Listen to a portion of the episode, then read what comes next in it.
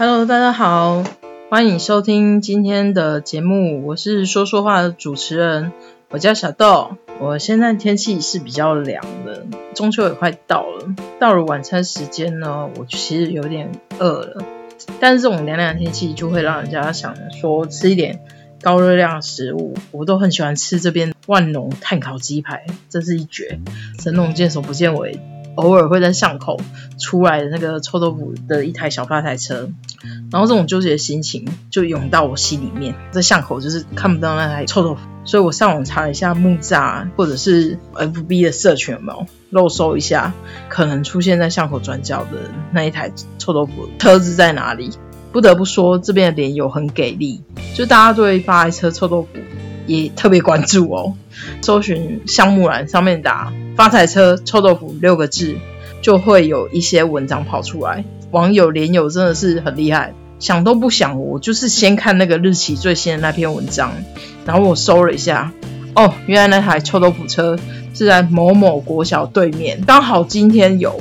我看一下时间，再摸一下我肚子，我发现真的太饿不行了，我没有办法仔细把文章全部看完，我就直接冲到我摩托车上面，我就骑骑着就去某国小那边。果不其然，我在校门口转角看到那台臭豆腐发台车，然后我摩托车停好，靠靠近去看，哎，怎么不是我家巷口平常在卖那个臭豆腐豆花那一台？而且老板还留那个性格小胡子，不是一个阿伯。我之前巷口那个臭豆腐。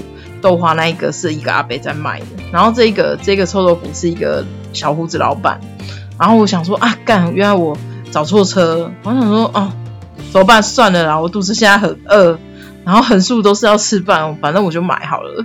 因为还有一个女生，她也在我前面在买这个臭豆腐，我想说有人在买的话，应该不会太难吃才对，就是有一个从众心理啦。反正你吃了，我我我也吃，应该是没事啦。我就看他的摊车上就是没有招牌，也没有加目标。那我想说，哎，我到底要吃什么？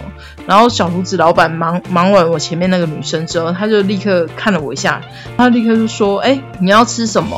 我们有卖臭豆腐啊、花枝丸啊、萝卜糕跟米肠。我想说，哇，这个组合很稀奇哎！一般臭豆腐都会搭个大肠面线或什么的，那他是卖这四样东西。刹那间，我以为他是就是咸酥鸡摊。但是又没有咸酥鸡摊那么多东西，那我个人是很喜欢臭豆腐跟那萝卜糕，所以我就跟他点了这两个，因为他的萝卜糕看起来很金黄酥脆，就觉得哇，应该是很不错。老板炸好在切的时候，那个声音是脆到一个不行的，你那边切有没有？那声音就是这样直接出来，整个更饿。那我不知道他多少钱啊？可能他砍棒还没放上去，我就我就去买的，我就先拿个一百块好了，然后我就拿出去。小胡子老板他竟然还找二十五块给我，哎，哇，他的臭豆腐很大一盘，然后萝卜糕很大一片，哎，在在这边吃，在台北市吃到这样的价格，真的是很佛心哦。我真的是有一点点的，就是觉得啊，嗯，小小的反悔，因为我现在在减肥。那我我减肥的话，我其实是不应该吃这种炸的。可是那一天晚上的天气就是逼我一定要吃一下这个，然后想说好了没关系啊，反正我就吃嘛，我再去运动就好了。就变成说每一天你就当成最后一天再活好了，就这样自我安慰了一番，然后就赶快再骑着摩托车回家吃这个。然后哦，然后我突然就想到说，哎，为什么别人是在追偶像追明星，我是在追臭豆腐车？我想这个大概就是跟我小时候的回忆有一些情感上的连接吧。那六七年级生大概都知道我在说什么吼。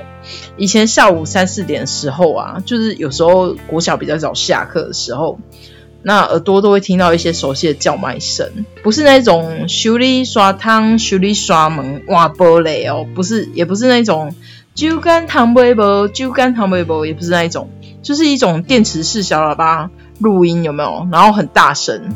台湾那时候自己做的东西品质都非常好，光是一个电池式小喇叭，它可以大声到你就是在楼上都听得很清楚。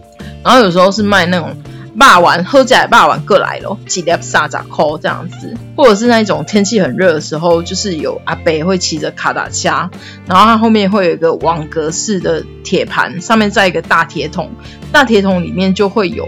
那个一些冰淇淋，它是整个混在里面的，它没有分开装这样子。